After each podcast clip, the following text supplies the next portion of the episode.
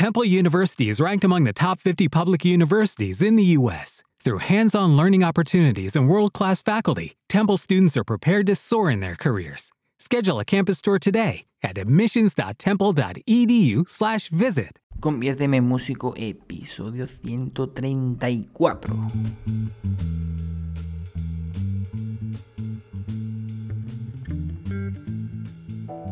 Muy buenas a todos y bienvenidos a un nuevo programa de Conviérteme Músico, un programa en el que bueno, estamos trabajando todos aquellos conceptos, procesos, procedimientos, todos aquellos tips, consejos que te pueda dar acerca eh, de la composición musical y por supuesto entender la música y bueno, además de, digamos, dar esa explicación, esa parte más teórica, ya sabéis los que me seguís que no es una palabra que me gusta. Algunos dirán, no te gustará, pero tú no paras de mencionarla. bueno, ya sabéis a lo que me refiero. Pero aparte de, esa, eh, bueno, de esas cuestiones, digamos, más teóricas, pues eh, eh, propuse de hacer unos pequeños ejercicios semanales repasando todos esos contenidos desde el principio, desde, bueno, pues desde los intervalos y bueno, pues los iré, iremos complicando eh, hasta por lo último que estamos viendo. Entonces, bueno, pues teníamos unas tareitas que además os dije que os venían bien si quería llevarla a la playa. Muchas veces, bueno, pues estamos hartos de pegarnos chapuzones en el agua, nos quedamos un poquito al sol secándonos y buen momento, mientras que nos secamos y tal, para revisar los ejercicios. Así que nada, teníamos eh, propuestos para hoy eh, el compás, los compases 2x4 y 2x2. Vamos a ver qué tal ha salido la cosa. Bueno, en este caso no tenemos compases compuestos. Compases compuestos, recordemos que eran aquellos que tenían eh, bueno, la unidad de pulso, la unidad de parte, el, o sea, la figura con puntillo, ¿no? que pudiéramos dividirlo en tres. En este caso, pues ninguno de los dos es un compás compuesto. De hecho, son muy parecidos, pero claro, lo que va a cambiar, en este caso, a ojo, a vista de, vamos, de pájaro rápida y rapidísima, es el denominador, que en este caso, en lugar de ser 4, es 2. Vamos a empezar por el, 2x4 y además, ya que estamos hablando del denominador, recordamos que indicaba el denominador. El denominador lo que va a indicar es el tipo de figura eh, con el que vamos a trabajar en la, en la parte, en el pulso. Eh, si consideramos la redonda eh, que dura cuatro pulsos, cuatro negras, dividimos esa redonda entre ese número del denominador y nos daría la figura. Pues evidentemente 4 entre 4, pues a 1. O sea que el pulso va a ser la negra. O sea, la, la unidad que vamos a utilizar para medir el pulso va a ser la negra. ¿Cuántas negras? Pues eso nos lo va a decir nuestro querido amigo el numerador. ¿eh? Estamos hablando de numerador, número de arriba, denominador, número de abajo, con poquito que recuerdes las fracciones ¿eh? dentro de las matemáticas, que seguro que algo recordarás. Pues eh, bueno, te quedará claro cuál es el numerador y cuál es el denominador. En este caso pues tendríamos dos negras, así que vamos a ir rellenando las casillas. Tenemos unidad de parte, el pulso, eh, tendría, esa sería la negra. Ahora, ¿cuántas negras tenemos en cada compás? ¿Cuál es la unidad de compás? Pues en este caso, la blanca. ¿eh? Tenemos dos negras, pues tan sencillo como una blanca.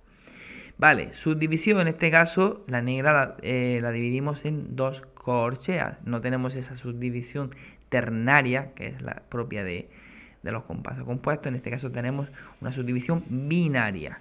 Con lo cual, eh, bueno, pues eh, la unidad de parte, perdón, la, unidad de parte no, la unidad de fracción, en este caso sería la corchea. Así que tenemos eh, unidad de parte, la negra, unidad de compás, blanca, unidad de fracción, la corchea. Y bueno, poco más, porque es su división, hemos dicho, binaria. Bueno, número de partes, si queremos indicar, pues evidentemente dos, ¿vale? Tenemos dos negras y tenemos dos pulsos, o sea, incluso si cogemos la manita para hacer, para solfear una lección de, en 2x4, pues tendríamos abajo y arriba. Vámonos ahora con el 2x2. 2x2, vamos a ver eso, parecido. Eh, y bueno, y esa diferencia principal. Lo parecido, bueno, pues tenemos dos, vamos a tener... Eh, dos partes igualmente, ¿vale? Vamos a tener un compás vamos a tener dos pulsos por cada compás. Eh, la subdivisión también va a ser binaria, ¿eh? no vamos a dividir entre tres cada figura, sino que lo vamos a dividir entre dos. Es un compás simple, no compuesto. Y bueno, pues ahora vienen las diferencias, porque claro, el denominador ya no es 4, ya no estamos hablando de pulso a la negra, sino que estaríamos hablando a la blanca, porque claro, redonda, partimos de la redonda, dividimos entre 2, 4 entre 2 a 2. O sea, cada figura eh, sería esos dos pulsos, que, ¿cuál, es la figura que lo representa? Pues lógicamente la, la blanca.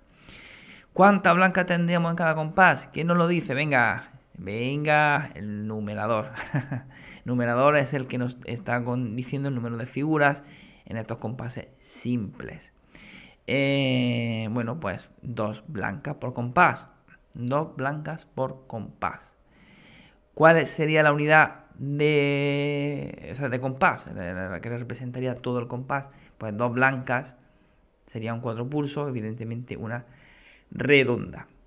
Fíjate, claro que alguno puede decir, leche, pues al final eso es un 4x4, ¿no? Porque un 4x4 también tiene una redonda de unidad de compás, pero no es lo mismo, o sea, la unidad de compás sí, pero no es, o no es el mismo compás, ni los acentos están en los mismos sitios, ni, es lo mismo. Se parece, por supuesto, pero no es lo mismo hacer eh, uno fuerte, débil, semifuerte, podríamos decir débil, con esa, eh, digamos, acentuación menos... Eh, habla de cuatro tiempos en el que el tercero va un poquito menos acentuado que el primero, que hacer fuerte, débil, fuerte, débil, pam, pam, pam, ¿vale? Eh, con ese marcaje claro que tiene el, 2x4. Típico, por ejemplo, de los pasodobles, ¿no? El famoso pon, cham, pon, cham, pon, cham, pon, pan, tam, pan, tam, pan, tam, ¿vale? Bueno, pues entonces eh, hablaríamos en, este caso entonces de dos blancas, ¿eh? o sea, unidad de, del el pulso en este caso sería la blanca la unidad de, de, parte. Bueno, ¿y qué nos quedaría ya para terminar? Pues eh, lo que es la subdivisión, hemos dicho con la subdivisión binaria, igualmente, igual que la del 2x4, pero claro, en este caso la figura no es la negra, no la dividimos en dos corcheas, sino que dividiríamos la blanca en dos negras, ¿vale? Es como si dijéramos, al final, un 2x2, es como si dijéramos, o como si habláramos de un, mejor dicho, como si habláramos de un 2 por 4, pero ampliado, ¿no? Con, ¿eh? con figuras, o sea, con duplicado, podemos decirlo de, esa forma. Eh, muchas veces, claro, y nos podemos preguntar por qué utilizamos esos, compases. Bueno, también va a depender mucho de la, de la intención del autor, de la velocidad eh, de la obra, incluso del número de figuras que pueda haber por pulso, porque bueno, si va, si se mueve con una velocidad muy, muy rápida, hay muchas figuraciones por pulso o se mueve menos con los ojos de espinete, pues, pues evidentemente vamos a, a lo mejor a, utilizar un compás u otro.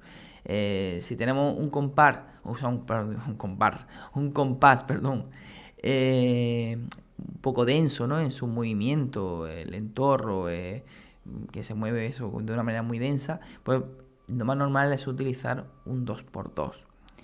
Claro, si utilizamos, si tenemos un compás, un, vaya por Dios, con el compás, si tenemos un compás eh, que se mueve muy deprisa, ¿eh? si tenemos un 2x4 que es pim pam, pim pam, pim pam, claro, es al final, ¿qué pasa? Que la sensación eh, de ese pulso parece que no es de negra, va tan rápido que al final parece que estamos utilizando a lo mejor otra, otra figura, ¿no?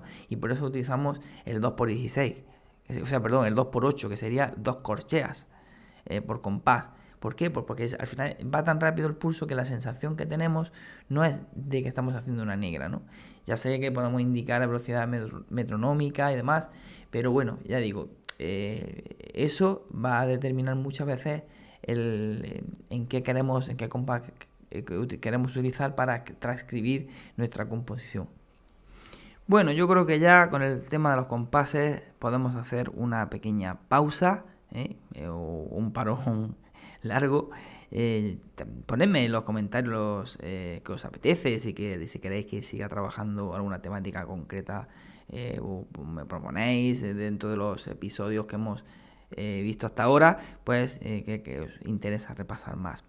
Em, bueno, vamos a hacer un pequeño cambio, eh, como digo, y vamos a, vamos a aparcar el tema de los compases y vámonos con las cadencias. Vamos a recordar qué era eso de las cadencias y vamos a recordar los tipos de cadencias y vamos a aplicarlas, ¿no? Porque una cosa es, como yo digo, saber la palabra mágica teoría y otra cosa es saber aplicarla, ¿no? Y, utilizarla tanto a nivel de análisis, saber lo que estamos tocando, interpretando, lo que estamos escuchando, como a nivel compositivo, eh, aplicarla.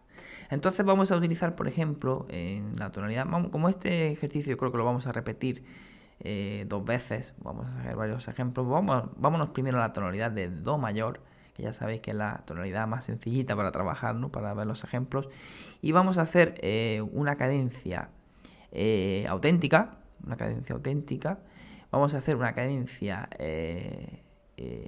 plagal y una semicadencia.